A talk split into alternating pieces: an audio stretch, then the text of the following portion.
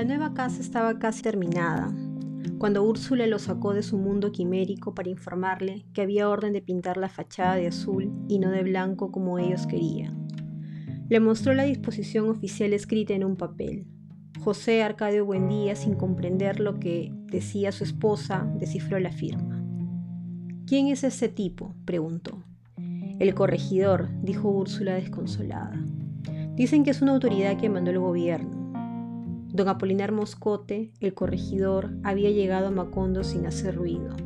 Se bajó en el hotel de Jacob, instalado por uno de los primeros árabes que llegaron haciendo cambalache de chucherías por guacamayas, y el día siguiente alquiló un cuartito con puerta hacia la calle, a dos cuadras de la casa de los Buendía. Puso una mesa y una silla que le compró a Jacob, Clavó en la pared un escudo de la República que había traído consigo y pintó en la puerta el letrero Corregidor. Su primera disposición fue ordenar que todas las casas se pintaran de azul para celebrar el aniversario de la independencia nacional. José Arcadio Buendía, con la copia de la orden en la mano, lo encontró durmiendo la siesta en una hamaca que había colgado en el escueto despacho. ¿Usted escribió este papel? le preguntó. Don Apolinar Moscote, un hombre maduro, tímido, de complexión sanguínea, contestó que sí. ¿Con qué derecho? volvió a preguntar José Arcadio Buendía. Don Apolinar Moscote buscó un papel en la gaveta de la mesa y se lo mostró. He sido nombrado corregidor de este pueblo. José Arcadio Buendía ni siquiera miró el nombramiento. En este pueblo no mandamos con papeles, dijo sin perder la calma.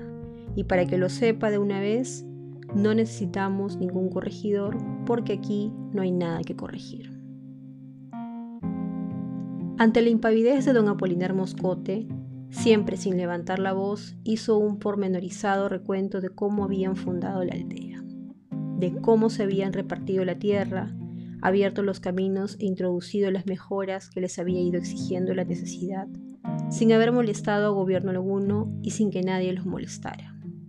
Somos tan pacíficos que ni siquiera nos hemos muerto de muerte natural, dijo. Ya ve que todavía no tenemos cementerio.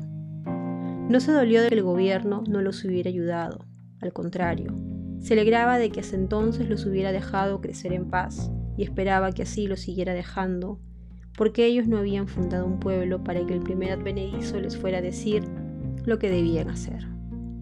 Don Apolinar Moscote se había puesto un saco de drill blanco como sus pantalones, sin perder en ningún momento la pureza de sus ademanes.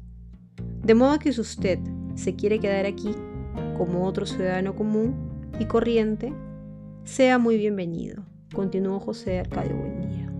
Pero si viene a implantar el desorden, obligando a la gente que pinte su casa de azul, puede agarrar sus corotos y largarse por donde vino, porque mi casa debe ser blanca como una paloma.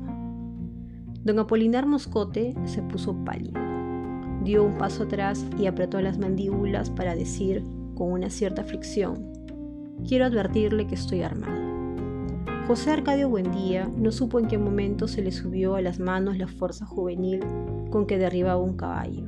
Agarró a don Apolinar Moscote por la solapa y lo levantó a la altura de sus ojos. Esto lo hago, le dijo, porque prefiero cargarlo vivo y no tener que seguir cargándolo muerto por el resto de mi vida. Así lo llevó por la mitad de la calle, suspendido por las solapas, hasta que lo puso sobre sus dos pies en el camino de la ciénaga. Una semana después estaba de regreso con seis soldados descalzos y harapientos, armados con escopetas y una carreta de bueyes donde viajaban su mujer y sus siete hijas. Más tarde llegaron otras dos carretas con los muebles, los baúles y los utensilios domésticos. Instaló la familia en el hotel de Jacob mientras conseguía una casa y volvió a abrir el despacho protegido por los soldados.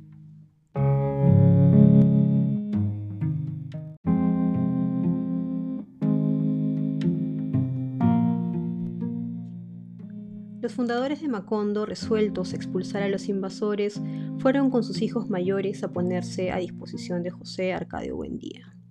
Pero él se opuso, según explicó, porque don Apolinar Moscote había vuelto con su mujer y sus hijas, y no era cosa de hombres abochornar a los otros delante de su familia. Así que decidió arreglar la situación por las buenas. Aureliano lo acompañó. Ya para entonces había empezado a cultivar el bigote negro de puntas engomadas y tenía la voz un poco estentoria que había de caracterizarlo en la guerra. Desarmados, sin hacer caso de la guardia, entraron al despacho del corregidor. Don Apolinar Moscote no perdió la serenidad. Les presentó a dos de sus hijas que se encontraban allí por casualidad. Amparo, de 16 años, morena como su madre, y Remedios, de apenas 9 años, una preciosa niña con piel de lirio y ojos verdes. Eran graciosas y bien educadas. Tan pronto como ellos entraron, antes de ser presentadas, les acercaron sillas para que se sentaran, pero ambos permanecieron de pie. Muy bien, amigo, dijo José Arcadio Buendía. Usted se queda aquí, pero no porque tenga en la puerta esos bandoleros de trabuco, sino por consideración a su señora esposa y a sus hijas. Don Apolinar Moscote se desconcertó, pero José Arcadio Buendía no le dio tiempo de replicar. Solo le ponemos dos condiciones, agregó. La primera, que cada quien pinta su casa del color que le dé la gana. La segunda, que los soldados se van enseguida. Nosotros le garantizamos el orden. El corregidor levantó la mano derecha con todos los dedos extendidos. Palabra de honor, palabra de enemigo, dijo José Arcadio Buendía, y añadió en un tono amargo, porque una cosa le quiero decir, usted y yo seguimos siendo enemigos. Esa misma tarde se fueron los soldados. Pocos días después, José Arcadio Buendía le consiguió una casa a la familia del corregidor. Todo el mundo quedó en paz, menos Aureliano. La imagen de Remedios, la hija menor del corregidor, que por su edad hubiera podido ser hija suya, le quedó doliendo en alguna parte del cuerpo. Era una sensación física que casi le molestaba para caminar, como una piedrecita en el zapato.